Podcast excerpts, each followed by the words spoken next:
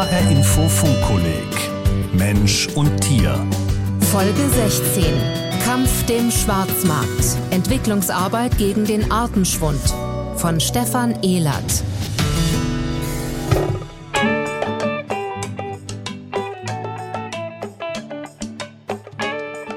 Es ist der Welttag der Elefanten, der 12. August. Das Staatsfernsehen Mosambiks widmet seinen größten Landsäugetieren einen eigenen Beitrag.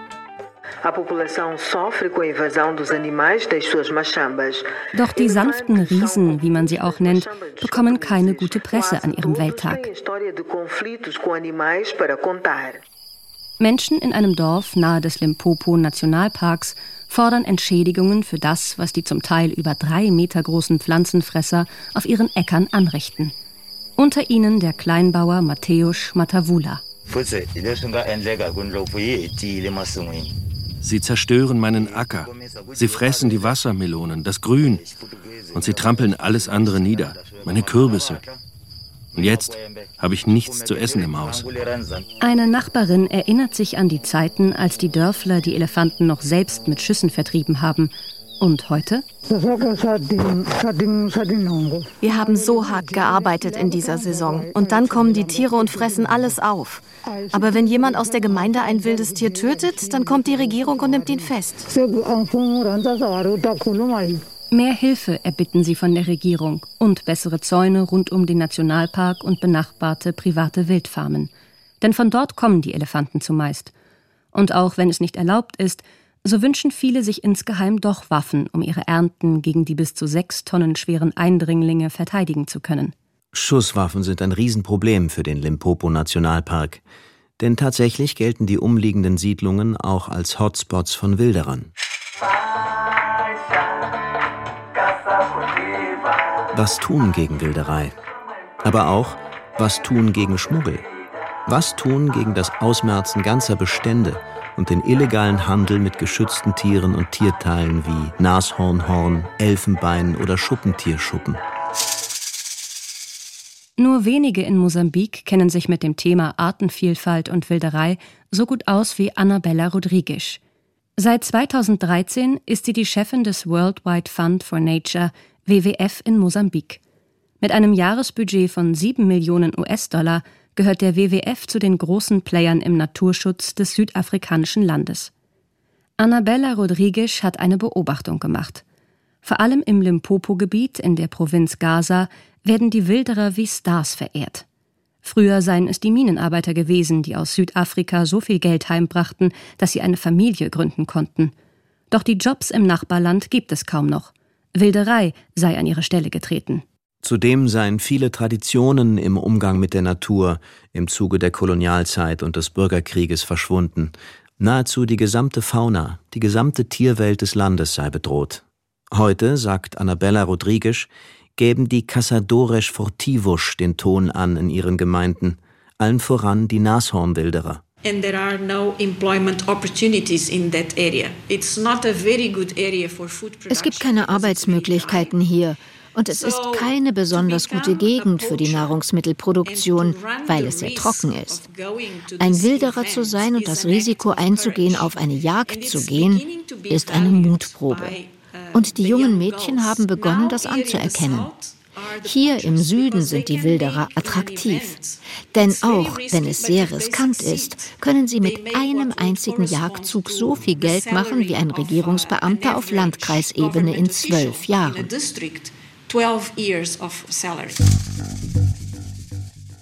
Das Horn der Rhinozerosse ist nach wie vor besonders begehrt, weil es den Wilderern Zehntausende US-Dollars einbringt, mehr noch als das Elfenbein der Elefantenstoßzähne.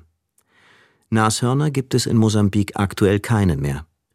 Und was passiert, wenn sich doch mal eines verirrt und aus dem südafrikanischen Kruger Nationalpark in den mosambikanischen Limpopo Park wechselt? Die Nashörner, die die Grenze passieren in dem kleinen Gebiet, wo wir den Zaun weggenommen haben, die leben nicht viel länger als 48 Stunden. Dann werden sie abgeschlachtet. Sagt die WWF-Direktorin Annabella Rodriguez. Die Tiere haben keine Chance gegen die Wilderer obwohl hunderte mutmaßliche mosambikanische Wilderer auf ihren Beutezügen im Limpopo Nationalpark erschossen worden sein sollen. Und so entsteht neues Leid. Die Dörfer um den Park herum sind Dörfer voller Witwen. Auch einige Wildhüter sollen zu den Toten zählen. So wie die Wilderei mit Schusswaffen und Gift, so setze auch die Zerstörung der Natur den Tieren zu. Bereits heute steht gut ein Viertel der Landesfläche Mosambiks unter Schutz, inklusive der Meeresreservate. Aber, sagt Annabella Rodriguez, es komme darauf an, ob der Schutz dort auch durchgesetzt werde und ob die richtigen Flächen geschützt würden. Der Landesbericht der Internationalen Konvention für Biodiversität, CBD, verurteilt die Wilderei in Mosambik scharf. Manche Arten seien durch Jagd und Schmuggel stärker gefährdet als durch den mangelnden Schutz ihres Habitats, ihres Lebensraumes, heißt es. Weltweit sind es längst nicht mehr nur die charismatischen Großtiere wie Gorilla, Tiger und Elefanten, deren aktive Dezimierung uns Sorgen bereiten sollte.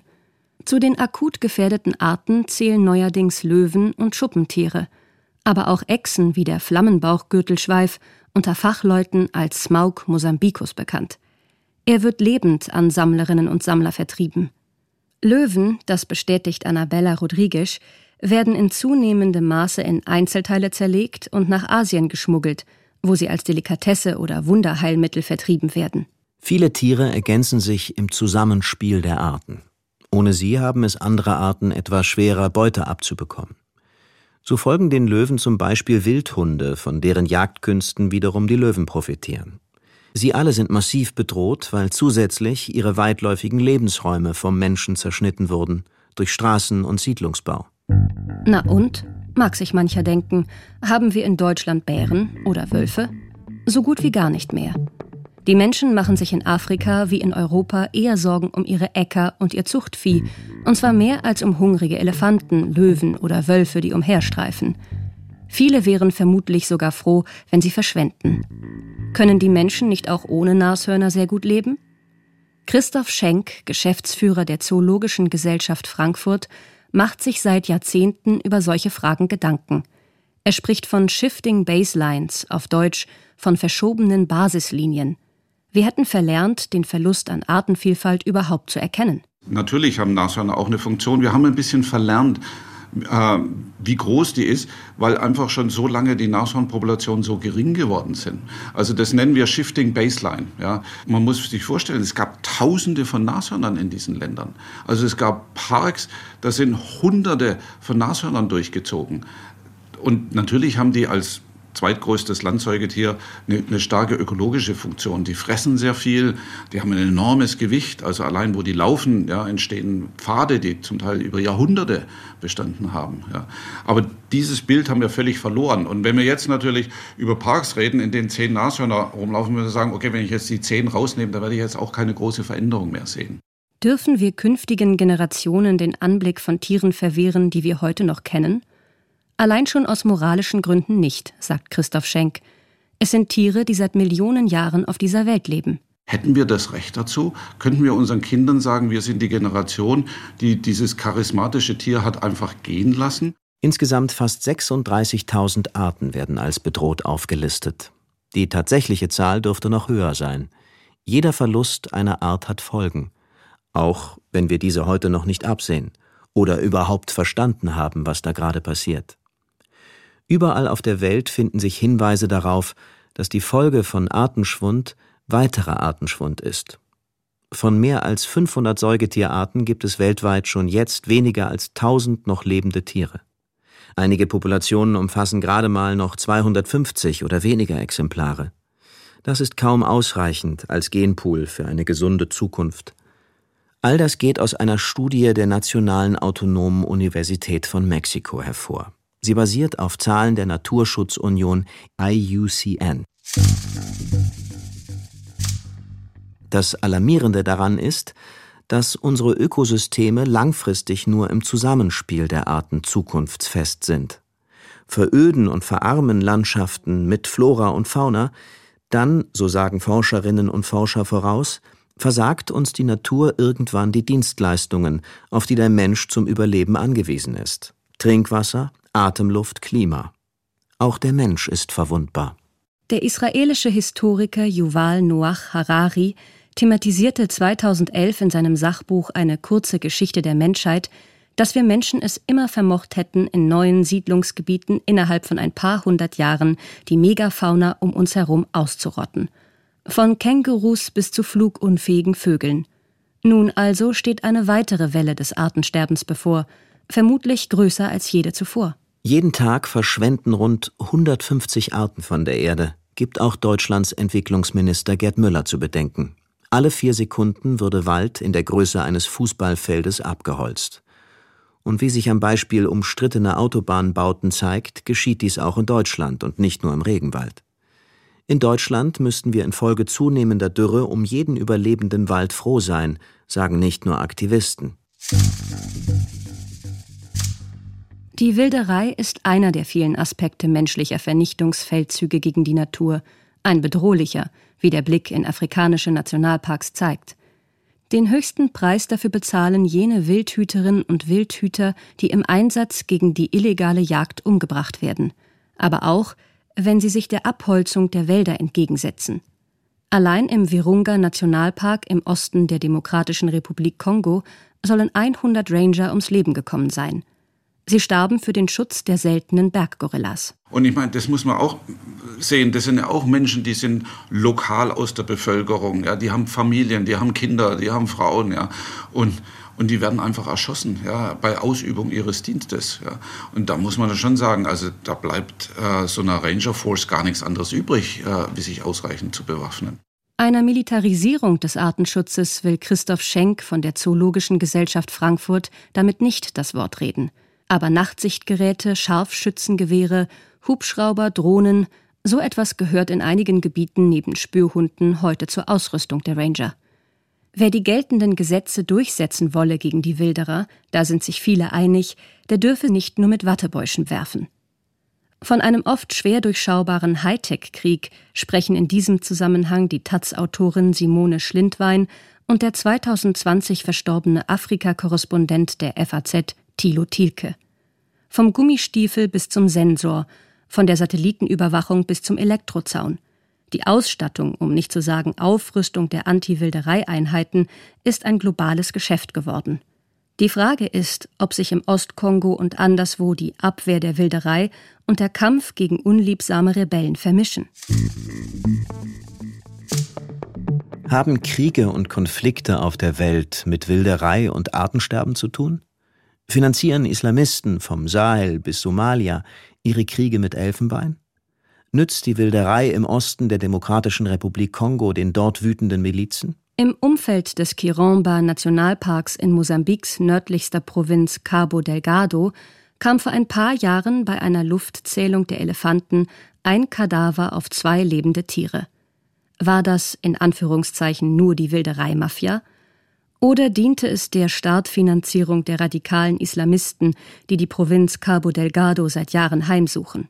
Die LRA um den berüchtigten Joseph Kony in Zentralafrika nimmt wohl auch Geld ein durch Elfenbeinhandel, sagt Anton Peetz. Die ugandische Lords Resistance Army von Joseph Kony, kurz LRA, kam ursprünglich aus Norduganda. Kony, sollte er noch leben, befindet sich im Untergrund in Kinshasa oder der Zentralafrikanischen Republik. Alles Länder mit extrem schwacher Staatlichkeit, wie Südsudan, Kongo oder Somalia, wo Wilderei und Holzraub zumindest mithelfen, die Gewalt zu finanzieren. Anton Peetz forschte am Leibniz-Institut Hessische Stiftung Friedens- und Konfliktforschung HSFK zur Frage, wie die Elfenbeinjagd und kriegerische Konflikte zusammenhängen. Als Datenbasis nutzte er Zahlen der Washingtoner Artenschutzkonvention und Studien vor allem über Elefanten. Anton Peetz sagt, neben der viel diskutierten Frage der Terrorfinanzierung sei bei Konflikten der Zusammenbruch der staatlichen Schutzstrukturen für Umwelt und Nationalparks stärker in den Fokus zu rücken. Da werde illegal Holzkohle, da werde Wildfleisch gewonnen zur Versorgung der Milizionäre oder eben Elfenbein für den Schmuggel, während die legale Ökonomie zusammenbreche. Touristen blieben weg, Finanziers zögen sich zurück und die Wildhüterinnen und Wildhüter hätten, Beispiel Kongo, den plündernden Kriegsparteien wenig entgegenzusetzen. Das kann man generell sagen, ja. Dass sich Konflikte und intensivere Konflikte eben negativ auf diese Tierpopulationen auswirken. Kurz gesagt, Die Tiere werden abgeschossen, weil niemand mehr da ist, sie zu schützen. Was ist zu tun gegen Wilderei und den illegalen Handel mit den Körperteilen geschützter Tiere? Wer nur Schutzgebiete und ihre Tiere in den Blick nimmt, der hat schon verloren, sagt Niels Meyer, zuständig für Biodiversität bei der KfW Entwicklungsbank.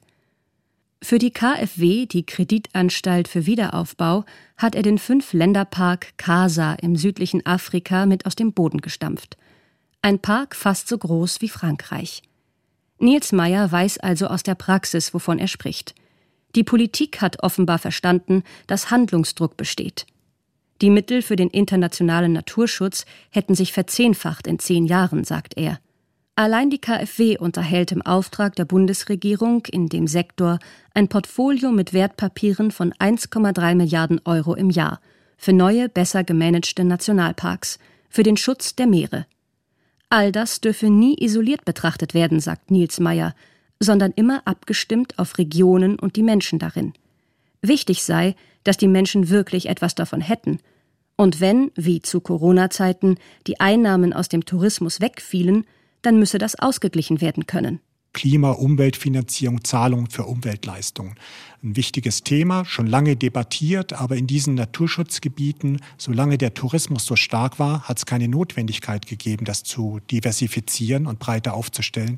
Also das wird auch alles künftig weiter integriert werden müssen.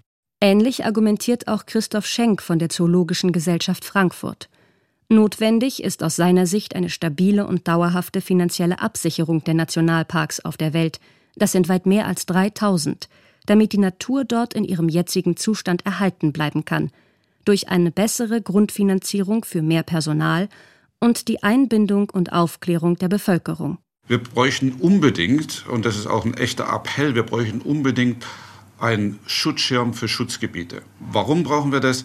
Weil die systemrelevant sind für diesen Planeten und die sind auch unbedingt systemrelevant für diese Länder. Naturschutzgebiete seien gut, aber Christoph Schenk fordert eine Verdopplung der Schutzflächen weltweit. Darüber soll auf der Weltkonferenz für Biodiversität 2021 gestritten werden. Wer das daheim nicht umsetzen könne, müsse eben Ausgleichsflächen woanders finanzieren, sagt Christoph Schenk. Für den Biologen ist nicht einsehbar, warum eine Mona Lisa in Paris 500 Jahre erhalten bleiben könne, aber ein Nationalpark in Kenia nicht einmal 100. Geld gebe es genug auf der Welt. Dieser Ansicht ist offenbar auch Bundesentwicklungsminister Gerd Müller von der CSU. Zur Biodiversitätskonferenz der Vereinten Nationen will er mit einem Fonds für öffentliche und private Beiträge starten, dem Internationalen Naturerbefonds. Ziel ist eine nachhaltige Finanzierung von Naturschutzgebieten. Wem also Löwen, Elefanten, Schildkröten oder auch die mit ihnen vergesellschafteten seltenen Insekten oder einmaligen Spinnen am Herzen liegen, kann in diesen Fonds investieren. Wie Entwicklungszusammenarbeit helfen kann, die Wilderei zu bekämpfen, damit beschäftigt sich Kirsten Probst. Senior-Beraterin für Biodiversität bei der Deutschen Gesellschaft für internationale Zusammenarbeit GIZ in Eschborn. Ein Ansatzpunkt sei beispielsweise, in Asien Werbung zu machen für den weltweiten Elfenbeinbann. Travel Ivory Free heißt eine Kampagne, die den Wilderern den Absatzmarkt entziehen soll. In Malawi und Namibia könnten mit dem Geld der Geber Richterinnen und Staatsanwälte fortgebildet werden, sagt GIZ-Expertin Probst, damit Strafverfahren gegen Verdächtige korrekt ablaufen und nicht einfach platzen. Also organisierte kriminelle Netzwerke agieren ja global. Und insofern muss man natürlich auch an verschiedenen Stellen der, der illegalen Handelskette ansetzen. Wenn man jetzt in die Vorkommensgebiete der Wildtiere schaut, dann sind äh, Probleme und Herausforderungen dort vor allen Dingen natürlich, dass die Vorkommensgebiete vor allen Dingen Naturschutzgebiete oft von enormer Größe sind, die äh, Schutzgebietsverwaltungen sind mit dünner Personaldecke, zum Teil auch mit geringem Budget ausgestattet und müssen, wie gesagt, diese großen Flächen überwachen. Allein der Selu, das äh, Selu-Wildreservat in Tansania, ist ja so groß wie die Schweiz. Also nur um mal so, ein, so eine Vorstellung von den, von den Flächen zu geben. Entwicklungszusammenarbeit kann auch so aussehen. Viehhirten bekommen Hilfen für blickdichte Planen rund um ihre Außengehege. Wenn ein Löwe da nicht mehr hineinblicken kann, so die Erfahrung, dann bedient er sich auch nicht an den Rindern und Ziegen. Landwirte in Tansania oder Sambia könnten lernen, Chilizäune um ihre Felder anzulegen. Das schreckt Elefanten ab. Hinzu kommt die Ausbildung von Zöllnerinnen und Zöllnern, um den Schmuggel zu unterbinden. Und Spürhunde, ergänzt KfW-Manager Nils Meyer, seien wichtig. Und auch dafür sei Geld nötig wenn es darum geht, dann zum Beispiel Elfenbein oder Nashorn, das geschmuggelt wird oder irgendwo zwischengelagert wird, aus den Dörfern herauszuholen. Dann ist das mit Hunden deutlich besser möglich, als wenn sie jetzt einfach, sage ich jetzt mal, blind so eine Razzia machen. In Mosambik verschwindet nach einer Razzia schon mal konfisziertes Elfenbein aus der polizeilichen Asservatenkammer. Schwacher Staat und Korruption seien das größte Problem – sagt die unermüdlich scheinende WWF-Chefin Annabella Rodriguez in Maputo. Alle paar Jahre würden Funktionäre in Politik und Verwaltung ausgetauscht. Dann fange sie wieder von vorn an, die Beamtinnen und Beamten für das Problem der Wilderei zu sensibilisieren.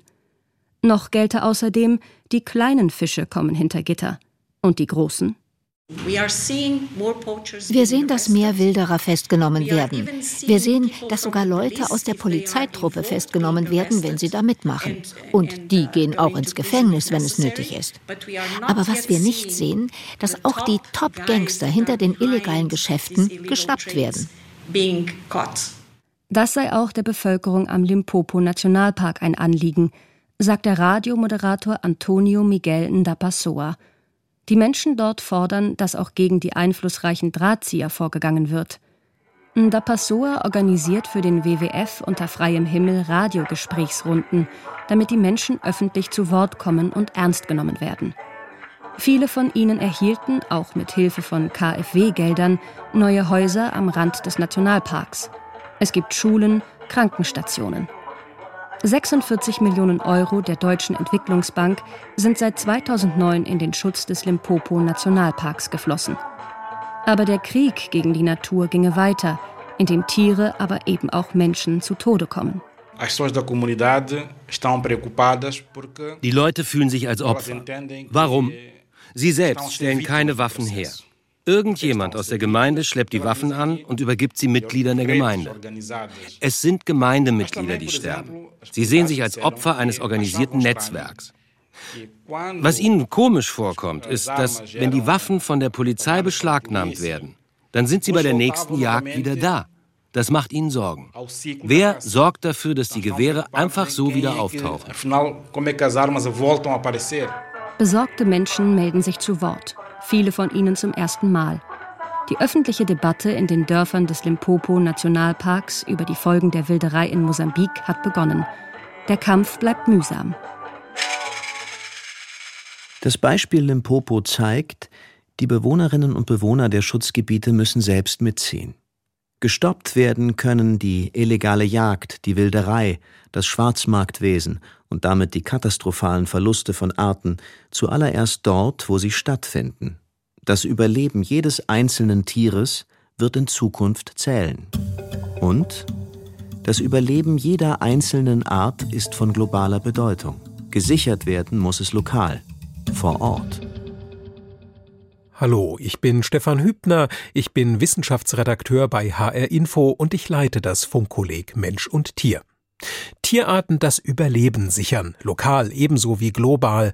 In diesbezügliche Aktivitäten sind zahlreiche Personen und Organisationen weltweit eingebunden. Zoologische Gärten, Universitäten, Stiftungen und Nichtregierungsorganisationen vielfältigster Art und viele, viele mehr. Im Zentrum ihrer Aktivitäten stehen sehr oft Tierarten, die Menschen als besonders attraktiv, populär oder charismatisch wahrnehmen, die bei uns also positiv besetzt sind, wie man gerne sagt. Pandas, Wale und Gorillas gehören dazu, aber auch prächtige Papageien oder majestätische Greifvögel. Dass es diese sogenannten Flaggschiffarten, englische Flagship Species gibt, das hat einen guten Grund eine Aasfliegenart und sei sie ökologisch auch noch so wichtig, da wird nie ein Mensch ein Schutzgebiet für ausrichten. Aber für diese charismatischen Großtierarten bis hin zum Blauarer und Bartgeier tun wir das natürlich schon. Und da haben wir auch die Möglichkeit, mehr Menschen mitzunehmen und dafür zu begeistern. Das sagt Wolfgang Rades, Artenschutzbeauftragter der Loro Park Stiftung auf Teneriffa. Er ist einer der Experten, die Angelika Fey für die nächste, die 17. Funkkolleg-Folge interviewt hat. Sie widmet sich solchen Leuchtturmprojekten des Artenschutzes unter dem Titel Bartgeier und blaue Aras, Flaggschiffe für erfolgreichen Artenschutz.